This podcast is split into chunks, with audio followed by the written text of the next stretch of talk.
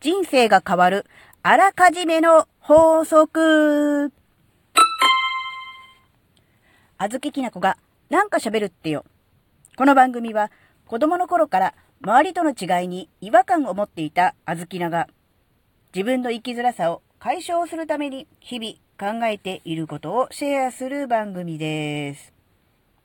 こんにちは、あずきなです。えー、あずきのね、最近ね、あ、この考え方すごく大事だなって思ったのがあったので、ちょっとだけシェアしたいんですけど、結論から言うと、えー、あらかじめしておくっていう、いわゆる先にしておく、先出しっていうのがすごく大事だなっていうことなんですよね。うん、あらかじめの法則なんてね、言いましたけど、やっぱりね、それがすごく大事かなって思ったんです。で、うん、あの、まあ、前回、前々回で予祝の話をちょっとしましたけど、その予祝に関係もするのかな？やっぱりこう人生は先に何々するっていう、あらかじめ何々しておくっていうのもすごく大事だなっていう、そういう話で、何に対してそう思ったのかっていう話をちょこっとだけします。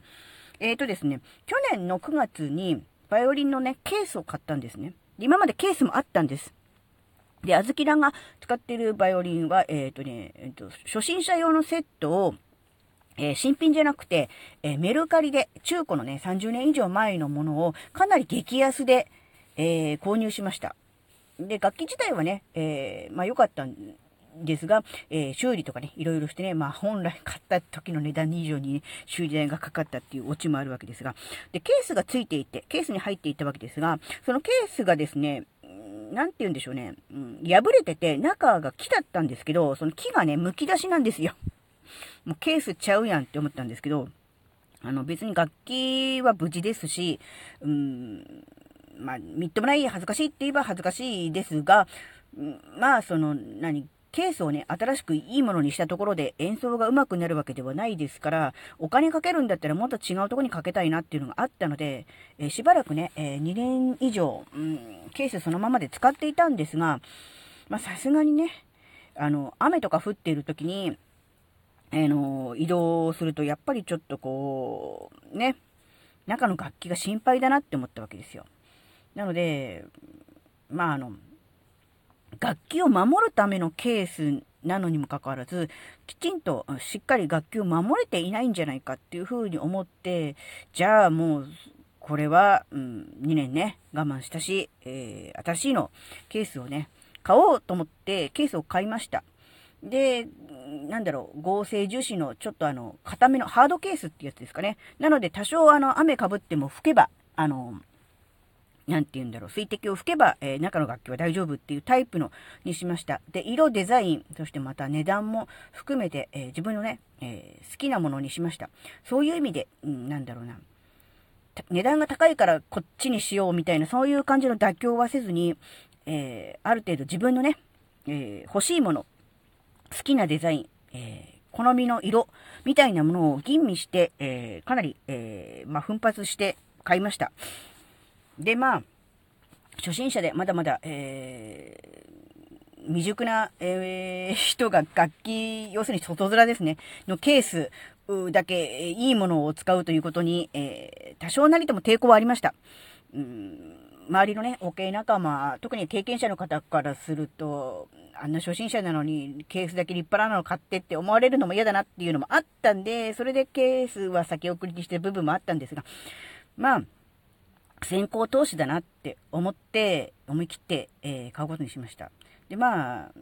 まあ、それはそれでいいんですけれども、それでですね、そのケースを、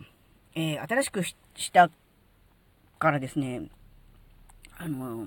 外で、えー、バイオリンを弾くという、まあ、機会がものすごく増えました。えー、以前、えっ、ー、と、お話ししたこともあったと思うんですが、えー、小学校のね、地元の小学校で、えね、イベントとして、えあの、弾いてくださいというような依頼をね、もちろん、あずきなに来たわけではなくて、あずきなが所属してるアンサンブルチームに来たわけですが、えー、そういうこともありましたし、あと、地元の商業施設でね、弾くというようなね、機会にも恵まれて、えー、結構ね、外に出て、えー、バイオリンを弾くというケースが、え今年に入って何回かありました。で、その時に思ったのが、うん、これあの、先にケースを買ったから、そういうお話が舞い込んできたのかなってちょっと思ったわけですね。普通に考えると、外で引くという依頼、そういうね、ことがあったから、じゃあケースをね、新しくしようとね、いうのが普通ですよね。うん、その方が、うん、なんだろうな、無駄がないし、うんまあ、効率的ですよね。うん。ですが、小豆の逆だと思っていて、ケースを新しくしたから、えー、外で引く機会が増えたと思ったわけですよね。要するに先に自分に対して投資をした。まあ、先行投資ですよね。あらかじめ先に準備をしておいたから、そのような話が舞い込んできたんではないかっていうふうに思ったわけですよね。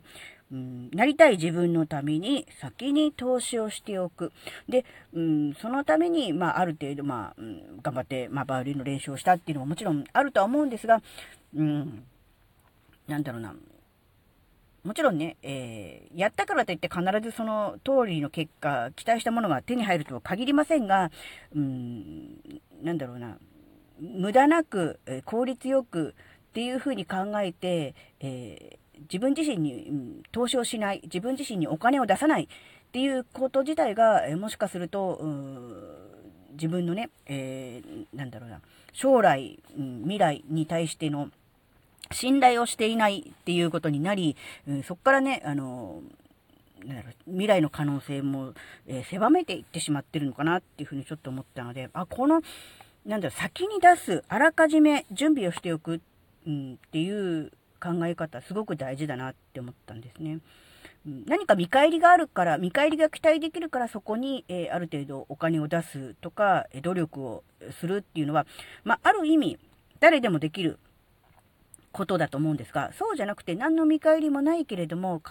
成功する確率、うまくいく確率は、えー、全く今のところは白紙ではあるけれども、うん、そこに、えー、自分のね、エネルギーを注ぎたいとか、お金をかけたい、うん、時間をかけたいっていうふうに思うことが、うん、自分の可能性を広げていくことにつながるんじゃないかなって、ちょっと思ったわけですよね。で、そこから、えー、派生して今ちょっとだけ考えていることを喋りたいと思うんですが、えっ、ー、とですね、えー、旅行用のスーツケースを買おうかと思って今、あの、いろいろ探している最中です。あの、なんでかっていうとですね、まあ、コロナが明けて、えー、旅行にね、行きやすくなるっていう状況がもう目の前に迫っているっていうこともあると思うんですが、あずきなはもともと旅行に興味ない人でした。えー、なんだろう、コロナになって旅行に行けれなくなって、えー、あの、すごくがっかりしている人ではなくて、別にいいじゃんと、もともと旅行行ってなかったし、あんま変わんないじゃんと思っている人だったわけですが、えー、ここに来てですね、うん、旅行に行きたい熱が高まっております。それはやっぱりあの、今まで、えー、自由に行けるけれども自分で行こうと思わなかったっていう時から、えー、自由に行かれなくなったっていうその制限ができたことにより、よりうーん、なんだろうな、自分の中で持っている、うーん、本当は、えー、旅行に行きたかった、知らない土地に行ってみたかったっていう、そういう感覚がもしかしたら目覚めたのかもしれないなとは思っているわけですが、うん、で、いつね、えー、どこに行くかなどの日程なども全然決まってません。ただ漠然と旅行に行けたらいいなということだけしか考えていませんが、えー、なので、この、例えば買ったスーツケースが無駄になる可能性も、あるわけなんですよ。ね？で、ましてスーツケースって大きいから場所塞ぎじゃないですか。だから部屋が狭くなるっていうこととかいろいろ考えると、あまりいい選択ではないなと思っていたんですが、ただ、あらかじめ先に準備をしておく。なりたい自分のために先に投資をしておくっていうことの考え方からすると、ここはね、自分のお気に入りのスーツケースを値段とかデザイン、色などを妥協せずに、まず買ってしまって、えー、スーツケースを買ってから どこに行くかを考えるっていう方がね、かえってうまくいくのかなってちょっと思ったんですね。まあ、スーツケースを買うから旅行が決まるのかっていうと、それもまたどうなるかなと思うんですが、少なくとも、もったいないなとか、無駄になるなとかって思って、なんだろうな、コスパよくとか、無駄なくとかね、うん、無駄遣いせずにっていうことを考えると、うん、旅行が決まってない段階でスーツケースを買うのは単なる無駄遣いだし、アホだとは思うんですが、あの、そういう考え方自体が、うん、なんだ、自分自身の可能性とか、未来とかね、人生をね、なんか狭めているなって思ったわけですね。なので、あの、